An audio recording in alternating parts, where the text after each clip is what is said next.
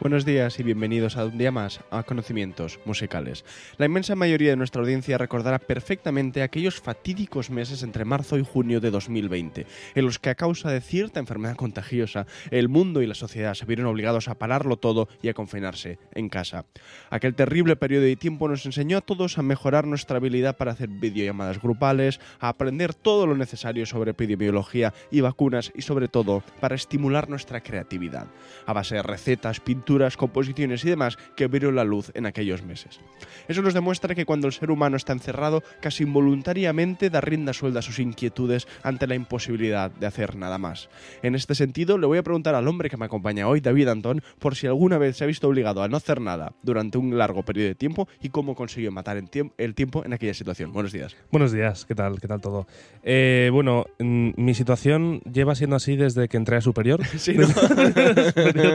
a ver cómo ocupo el tiempo. No, he tenido necesidad de hacer nada, entonces digo, ¿cómo, ¿qué hago con mi vida? No, pero mira, una cosa que sí que hice en la pandemia. mm, bueno, no sé si la gente lo sabe, tú sí que lo sabes. A mí el billar, por ejemplo, me gusta mucho. Sí. Eh, y, y yo en mi casa no tenía billar, me aficioné a jugar al billar. cu- O sea, siempre me ha gustado, pero jugaba de Pascuas a Ramos, tal. Y cuando vine al Reino Unido, aquí en el conservatorio hay un billar, entonces solía jugar bastante en el conservatorio. Fuimos de pandemia, no había billar, y conseguí convencer a mi padre para con tres bolas de tenis, una escoba y una mesa con ganas de romper, eh, hicimos una mesa de billar casera. Estupendo. Eh, poco a poco empezamos a jugar con eso y al final eh, decidimos comprar una mesa de billar nueva, De de, verdad. verdad. una mesa. Y desde entonces, pues claro, juego mucho más que Claro, cuando estoy ¿ves? en casa. Pues en pero este es el caso- aburrimiento nos hizo hacer una mesa de billar. Ahí está, ahí Mm. está. Y cuando es que me acuerdo que una vez me contaste que te rompiste un dedo del pie o así, que estuviste mucho tiempo en cama, ahí no se te ocurrió hacer nada. Veía mucho la tele. Veías mucho la tele. ¿Pero era eso lo que te pasó? ¿Te un? No. La cosa, mira, esto, esto es una historia curiosa. A ver. En un ensayo de orquesta en el conservatorio, yo iba con mi trombón a subir las gradas en el conservatorio de Vitoria, que era cuando estudiaba en aquel momento. Las gradas eh, no tenían como unas escaleras muy buenas, entonces tenías que dar saltos gordos. Bueno, y uno de mis saltitos eh, no calculé bien. Y con, Ay, ay, ay. con el trombón en el aire, porque lo primero que hice fue levantar el trombón, eh, me di en la espinilla con, con uno de los peldaños. Uf, uf. No me rompí nada. Vale. Simplemente se me medio gangrenó la pierna y tenía un bulto de sangre enorme que no podía quitarme. Y total, que a la semana o así me rompí el meñique del pie. Ah. Que para el que no lo sepa, es todo el lateral del pie es el meñique. Bueno, me lo rompí por medio. Y no me podían escayolar por la mierda la gangrena esta. Entonces tuve que estar un mes en, el, en un sofá cama de mi casa. Ya. Un mes fabuloso. Me traían el desayuno, Ah, ahí- la comida, la cena. Con una tele ahí delante. ¡Buah! ¡Qué fantasía! Sin ir al instituto. Esto fue en primero la ESO. Ya, ya, ya. Pues genial. Qué Bueno, maravilla, Pau. Os estaréis preguntando, queridos oyentes, que qué tiene que ver esto con nada. ¿vale? Absolutamente nada. vale, bien. Hemos contado que alguna. Perdón, hemos contado alguna que otra vez en este programa que hubo un compositor que sufrió no exactamente lo mismo que David, pero unas circunstancias parecidas y que a causa de ello se vio forzado a ser original en sus composiciones. Me estoy refiriendo obviamente a Joseph Haydn, así que hoy en este programa vamos a ver cómo mataba el tiempo el padre de las sinfonías y de los cuartetos de cuerda.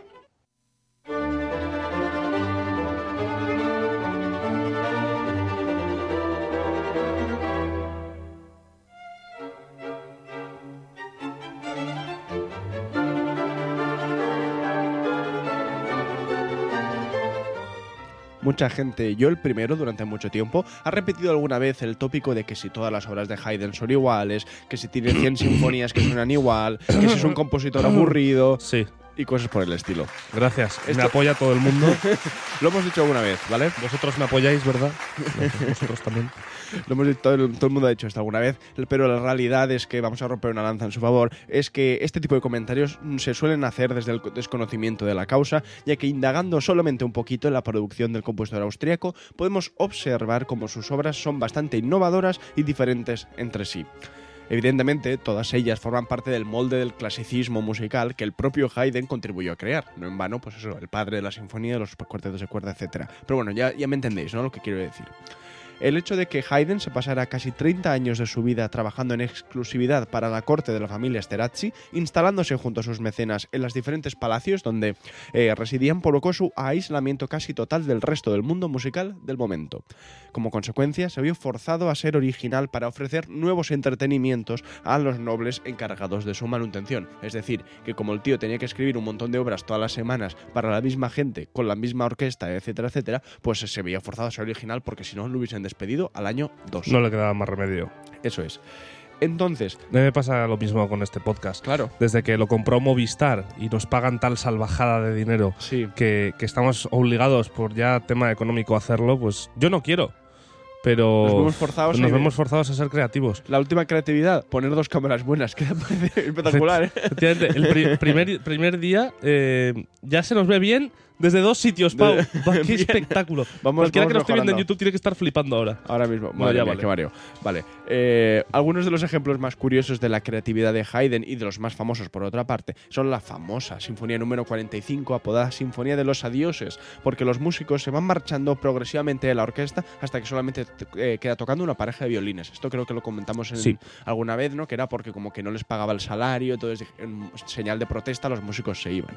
Otra sinfonía famosa, la número 94, llamada La Sorpresa, porque incluye un sorprendente, eh, obviamente, ¿no? Golpe de timbal en mitad del segundo movimiento. eh, Se parece un poco como al vídeo este de tocando pájaro de fuego, es, ¿no? Sí. Que, que hay una señora que yo creo que se ha dormido, de repente Sí. empieza el cuarto o quinto momento de Sí, la danza infernal, tan, sí. tan, tan, y suena ¡pum! ¡ay! Eso es. Pues es- efectivamente, en el caso de Haydn es lo mismo, porque se supone que es para asegurarse de que nadie se esté durmiendo mientras se interpreta el movimiento lento de la obra, ¿no? Dicho esto, son este tipo de historias las que vamos a contar hoy, ya que la vida de Haydn curiosamente está llena de este tipo de anécdotas e historietas que a mi entender son demasiado golosas como para privar a nuestra audiencia de ello. Eh, además, vamos a ir viendo poco a poco que Haydn era un tío muy bromista, lo cual nos va a dejar detalles en sus obras y en su biografía que os encantarán. Así que, sin más vamos allá.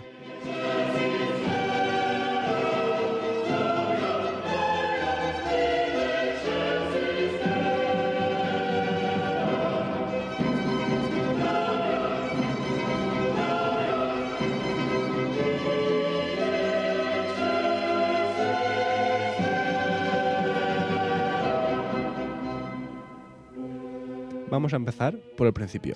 Recordaréis que cuando os, os contamos la historia de Michael Haydn, el hermano pequeño de Joseph, dijimos que los dos habían empezado a hacer música en la escolanía de la Catedral de San Esteban de Viena.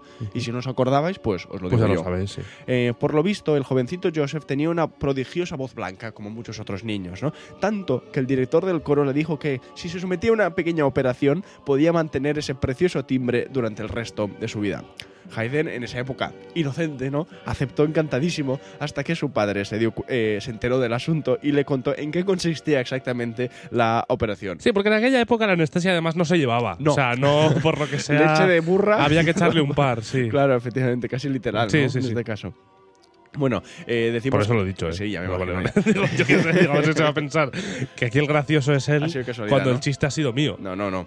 Eh, el no caso no es que- tienes ninguna gracia. Ninguna. Eh, cuando. no, que es broma, es broma. Cuando. ¿Qué estaba diciendo yo? Sí, que el Te ha padre. quedado hoy el tupé muy bien. Lo veo muy, como muy redondito, la verdad. Muchas gracias. Eh, decíamos que el padre se enteró de que, que su hijo lo querían operar para convertirlo en un castrati y entonces le contó a Haydn lo que era exactamente. Entonces él, Él quería descendencia. eh, claro, ahí está, él se retractó, digamos que se retractó como un cobarde y muy inteligentemente pues renunció a convertirse en un castrati. Se fue eh, por, por casi por última vez con el rabo entre las piernas. Exactamente. Porque podrían no haberse. Efectivamente. El caso es que cuando le cambió la voz, Haydn ya no era tan apreciado como cantante de la escolanía y de hecho la propia reina María Teresa I de Austria, que es un personaje como Sí, bien. muy, muy- bien. muy importante, dijo que grazonaba como un cuervo. Que yo me gustaría saber exactamente en qué circunstancia la, la reina de Austria se ve con potestad para de- decir que un niño de la- del coro grazna como un cuervo. Pero bueno, el caso es que la, la historia dice que esto lo dijo, ¿vale? Entonces Haydn fue expulsado del coro, ¿vale? No solo por su declive vocal, sino Hombre, también... si la reina dice eso es como para echarte. Claro, hombre, habría que escucharlo cantar Sí. también, ¿no? Eh, eso, decimos que no solamente lo expulsaron porque no sabía cantar, sino también porque le cortó la coleta a una de las niñas que cantaban. Un tipo de broma Qué a la- gracioso él. a las que a las que el futuro compositor era muy aficionado, ¿vale? Le gustaba mucho este tipo de bromas, le encantaban. A la niña seguro que le encantó también, vamos. Eh, otra anécdota bastante divertida de la juventud de Haydn. ¿Ibas a decir algo? No, estoy hasta las narices de esta silla. Ah, vale, que te, que te que vas hoy está especialmente graciosa.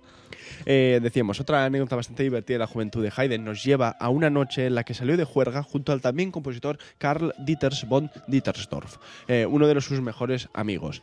Tras haber bebido algo más de la cuenta, ambos vagaban con rumbo errante, ¿no? como no, no se puede ir de otra manera cuando uno ha empinado el codo, por las calles hasta que llegaron a un bar donde había un grupo de músicos tocando un minueto del propio Haydn. Bien. Bien. Eh, él mismo, el propio Haydn, le dijo a su amigo, vamos a entrar, que está tocando una obra mía, lo que sea, ¿no? Y entonces Haydn fue directamente a sentarse cerca del primer violín para preguntarle, como el que pregunta que qué tiempo hace, eh, de quién era esa pieza que estaban interpretando era suya, ¿vale? Ahí está la, la, gracia del asunto. Entonces el violinista le dijo, es de Haydn. Ahora voy a contar un chiste cuando acabes. Vale. Dice, es de Haydn. Entonces el compositor se levantó fingiendo enfado y gritó, pues menuda mierda de minueto. Entonces los músicos de repente dijeron, bueno, este tío quién es, no sé qué. Eh, tampoco estarían muy sobrios. Mi, esa es mi, mi, Los músicos. Claro, los músicos tampoco debían ¿Por estar qué? muy bien. Porque, bueno, por ahí entre minueto y minueto algo caería, seguro, y por la noche y todo. Porque ya me dirás tú por qué. Si no, se ofendieron tantísimo e intentaron golpear a Haydn con sus instrumentos. Que es una reacción un poco. Eh, preveni- Me ha venido otro chiste como ese, como ese de. eh, bueno, inspector, ¿cómo ha sido el asesinato? Dice, pues la han golpeado hasta la muerte con una- un violín, una viola y un contrabajo. Todo con cuerda. Jo, qué malo este, Dios mío. Bueno, bueno, pues decíamos eso, que Haydn. Ese no era el chiste que quería contar de todas Ah, no, formas, a ¿eh? ver, No, a ver, a ver. El chiste que quería contar, lo has escuchado antes. Es Ah. este que va, que va a un bar y, y había un pianista ahí tocando, tal, Ah, música sí. suave. Y dice. Es que me ha recordado por los músicos Claro, estos. claro. Adelante, adelante. Y, y había un monito por ahí, no sé qué tal, y le pide al camarero que a ver si le puede poner un, un martini seco, un dry martini. Y, y total que dice, sí, claro, sí, se lo prepara, tal, le pone el cóctel. Bueno, no sé si es un cóctel, un martini, no es un cóctel, ¿no? da igual. Bueno, da igual, le pone la bebida. Y total que mientras está el pianista tocando, él tiene su martini ahí, total que viene el mono y le mete los testículos en el martini. ya hemos fastidiado. Y dice, oye, por Dios, que me ha metido el mono este, los huevos. Una guarrada. martini, póngame otro. Total, que dice, el por supuesto, por supuesto, le pongo otro tal. Se lo pone, lo tiene ahí, sigue escuchando al pianista y tal. El mono, tal, vuelve. Otra vez, lo mismo. Y se vuelve a quejar el camarero, oye, ¿de quién es este mono que me ha vuelto? a-?" Dice, es del pianista, tal. Y le vuelve a poner otro martini y va corriendo el, tío este donde el pianista se le, se le acerca la oreja y le susurra y dice, oye, que tu mono me está metiendo los huevos en el martini. Y dice, o sea, no me la sé, pero igual si me la tarareas...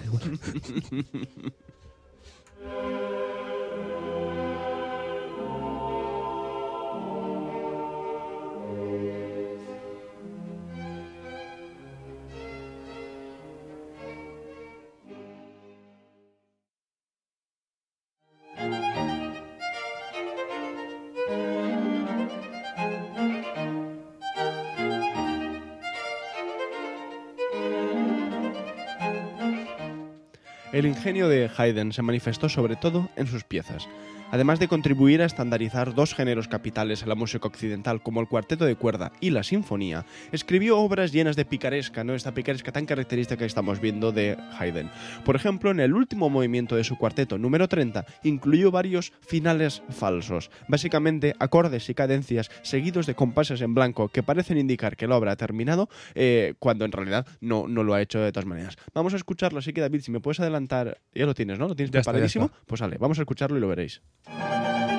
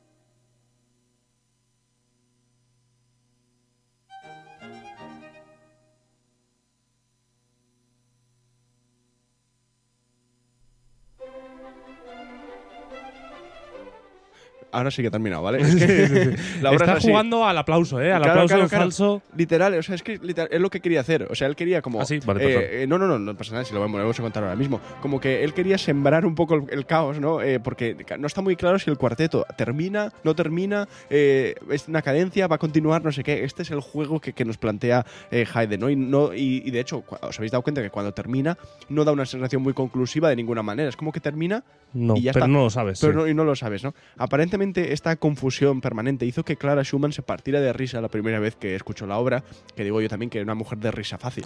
Porque Sí, sí, tampoco sí, es que esto sea desternillante, ¿no? Pero bueno. Es chiste del primer mundo, ¿eh? O sea, de clase alta. Qué- chiste.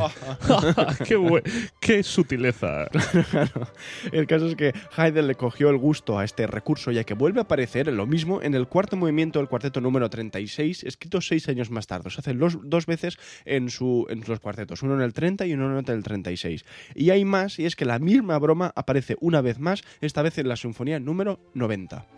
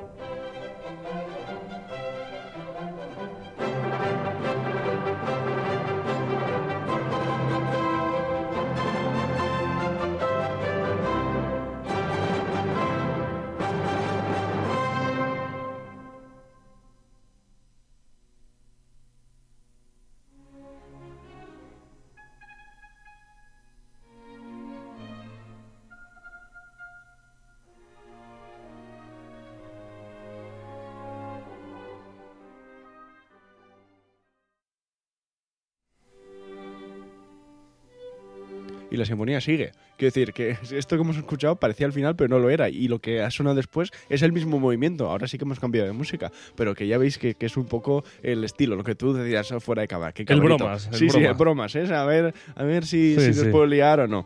Que al final es una manera que a mí me gusta mucho porque es como que siempre hablamos, ¿no? El clasicismo, 4 más 4, 8 más 8, y es como que incluso el representante de- del clasicismo se ríe de eso. Porque es como que sabe que la gente está esperando el gran final 4 más 4 más dos compases más dos te compases. Claro, claro. Otra de las bromas que Haydn escondió en sus sinfonías es literalmente una ventosidad del fagot en el segundo movimiento de la sinfonía, de la tercera de las sinfonías Londres, en concreto la número 93.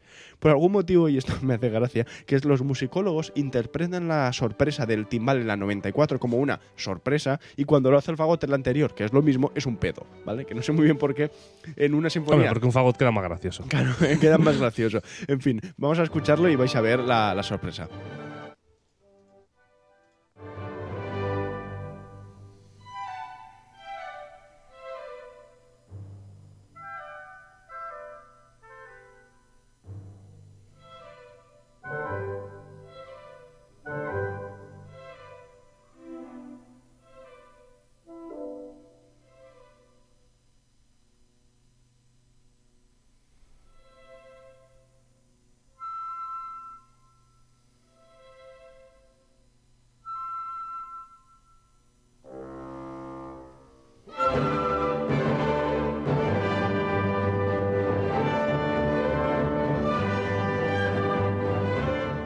Ya está, esto es. Sí, no hay necesidad. es muy por la cara. Claro, muy por bueno, la pues cara. ¿por qué sí? ¿Por qué no? Claro, Haydn describe una sinfonía de 28 minutos y de repente decía, va, ¿sabes qué? Aquí un pedo, ¿sabes? Es como es muy por la cara, no sé por qué. Y además me imagino que eso es el mítico momento en el que tú estás ahí y de repente se escucha. Claro. Joder, hace no mucho estaba contigo cuando me pasó esto. ¿El qué? Es que no me acuerdo dónde fue, qué concierto fue, pero había alguien roncando. Vaya. Ah, no, entonces no me Sí. suena, yo no debería estar. Había alguien roncando. No me acuerdo dónde fue, con quién. Pues muy mal esto, ¿eh? Muy mal. Pero bueno, ¿qué le vamos a hacer? Ay, ¿dónde fue eso? Que no fuese. No fue en el concierto este. Sí, tú estabas. Lo que pasa es que Ah. no estábamos sentados juntos. Ah, vale, En vale. el concierto que fuimos a ver eh, Rachmaninoff 2. Ah, sí, el concierto para piano. ¿No te acuerdas que había un tío roncando? Ah, sí, ahora, sí, puede ser. Bueno, una tía, no me acuerdo quién era, pero de repente estaba el piano ahí. Y de repente, y alguien disfrutando muchísimo, ¿no? Bueno, el recurso este del fagot haciendo como que se tira una ventosidad o un pedo, ¿no? Es una cosa que se tiene que exagerar. no es verdad. No fue contigo. Ah, fue vale. con nuestro querido Miguel Zoco. Ah, fue otro día, ¿ves? Como a mí Sí. no me sonaba. Sí, sí, sí. Bueno, el director de orquesta George Sell eh, decía que si el público no se ríe en el momento este del fagot que hemos escuchado, la obra no se ha interpretado correctamente. Y es verdad. Mi broma favorita de todas maneras en las obras de Haydn es otra. Vamos a escuchar el último movimiento de la sinfonía número 60 y me entenderéis enseguida. El último movimiento. Sí, o sea, de la- cuando pone sinfonía número 60. mm, vale, entonces de los dos audios que hay, el segundo. No, el primero. ah, el primero. Claro, es que me los pones en desorden. No me entero. ¿Ah, sí? Os pongo el sexto movimiento, sí. Ah, vale.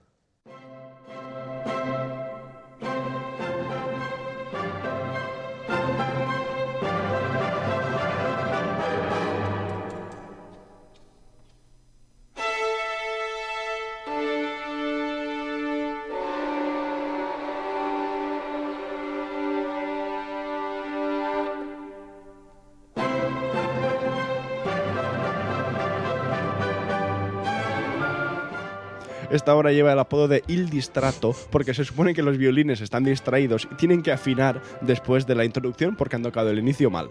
O Muy sea, bien. Ya está. Por cierto, la carátula de este disco, que es Simon Rattle hace 60 años, Sí, ¿eh? ojo, eh. hecho un chaval, pero ya con cara de viejo. O sea, sí, sí, sí. Pero bueno, has, entendido lo que ha pasado, ¿no? Sí, sí, sí, suena como la que tenían que afinar, sí. eh, eso, acaban con una- un acorde fatal hecho y de repente afinan. Pero es que está escrito. O sea, no está escrito los violines afinan. Está escrito unas blancas. Sí, las con notas que tienen que Dobles tocar, sí, cuerdas, sí, sí, la sí. mi y de- dobles cuerdas, re y sol. O sea, es sí, que los es- golpes de percu y todo eso. Es, sí, impre- sí, es sí. impresionante, o sea, es increíble. Vamos a escuchar un poquito más de esta sinfonía y vamos con más historietas.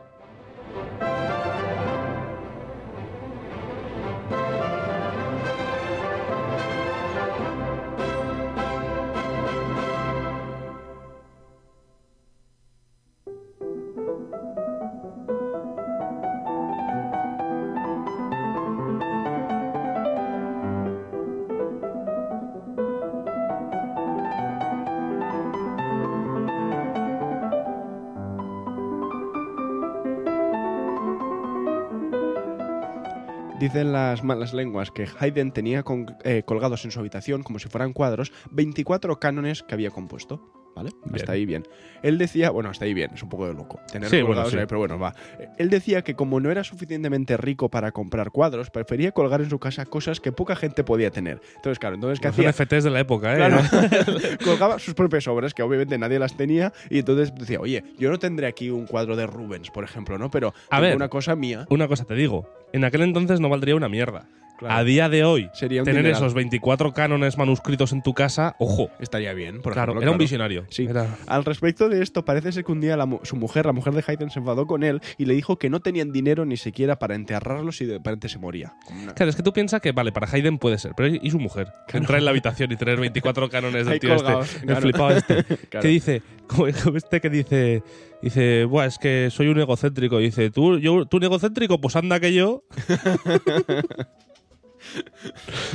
No está mal. Bueno, la mujer, perdón, que le, le dijo que no tenían dinero, ¿vale? Que dijo, oye, imagínate que te mueres de repente, ni siquiera tenemos dinero para pagar tu funeral. Entonces Haydn, que era un poco socarrón, como ya estamos viendo, le dijo que si eso pasaba, que si él se moría de repente, que cogiera los cánones y que los vendiera. Que estaba seguro que con el dinero que sacaran por ellos sería suficiente para pagar un funeral Bien, decente. Entonces, o sea, encima decía, no te preocupes, que si eso pasa, tengo algo aquí que, que nos permitirá seguir eh, viviendo. Y es que Haydn a veces no era más que un hombre travieso con mucha imaginación y mucho tiempo libre, por qué no decirlo. Un día, un hombre entró en una tienda de partituras y pidió que le recomendaran alguna obra para pianoforte. El encargado de la tienda le enseñó unas sonatas de Haydn que acababan de salir a la venta, pero el hombre dijo que no las quería. El de la tienda insiste, dice, hombre, ¿que no ha visto usted que estas eh, sonatas son de Haydn, señor? Tal. Dice, pero el cliente dijo que, no, que lo había visto perfectamente, que sabía exactamente lo que era y que prefería algo mejor que eso. El vendedor montó en cólera y dijo que no vendería nada a alguien que te quería tan mal gusto. Y no pudo disimular su sorpresa cuando el hombre reveló ser el propio Haydn, que estaba gastándole una broma, ¿vale? Entonces entró- es que no entiendo muy bien, ¿sabes? Es, Se aburría mucho este tío, ¿eh? está muy aburrido. Y vio al señor y dije, va, voy a gastar un bromazo. Y ya está. Eh, por lo visto, ambos se hicieron muy amigos después de aquel episodio porque a Haydn le, le hizo mucha ilusión que el hombre como que defendiera su música con tanta, con tanta vehemencia, porque al final es como que le está diciendo, oye, pero si esta música sí, es- sí. es increíble, ¿cómo usted no la quiere? Y, en fin, yo qué sé. Podríamos estar Más que no tiene cara como de ser así. Claro. Es una foto de Hayden y dices, no sé, un tío serio, tal. No, no, justo por lo visto todo el contrario, o sea que que era estaba un bromas, era un Joker de la vida, ¿no? Sí, estaba sí, el tío sí, de. WhatsApp todo el día y gastando bromas en sus composiciones, a la gente, en fin, no sé, cosas que nos deja la historia de la Sí, música. sí, sí. Podríamos estar horas contando anécdotas parecidas que nos muestran una cara bastante amable del compositor y que se agradece un poco, ¿no? Como quitarle un poco de hierro a la figura de Haydn, que siempre lo vemos como un hombre, lo que tú decías, un hombre serio, como muy el padre de la sinfonía, bla, bla, bla, pero en realidad es un cachondo, ¿sabes? Y está, está bastante bien. De momento, sin embargo, vamos a despedir el programa de hoy. Espero que os haya gustado, que os hayan hecho gracia estas historietas, que os hayan sorprendido eh, las, los recursos musicales ¿no? que utilizaba Haydn en sus diferentes obras. Y nos vamos a despedir escuchando un movimiento de una sonata para piano de Haydn, que la verdad es que no tiene mucho nombre, es verdad, nadie piensa en las sonatas de, para piano de Haydn, pero está muy bien. Así que eh, Seguro que sí. es una versión de Alfred Brendel, espero que os guste, de la sonata en re. Eh, creo que es el movimiento, no me acuerdo cuál es. El segundo, el, El segundo. Asai. Muchas gracias. La Eh, sonata número 42. y nada, y nos escuchamos el lunes con más el lunes con más y mejor. más conocimientos musicales. más. sí. Eh, nada, muchas gracias David por haber A estado ti, aquí hombre. un día más y a todos vosotros gracias por escucharnos. Recordad que tenemos la página web y las redes sociales, os sabéis de sobra para visitarlas si lo deseáis. Y nada, que hasta aquí llega el episodio de hoy, lo siento, lo tenemos que cerrar ya. Eh, así que disfrutad de la, de la obra de Haydn y nada, muchas gracias y hasta luego. Adiós, que paséis buen fin de semana.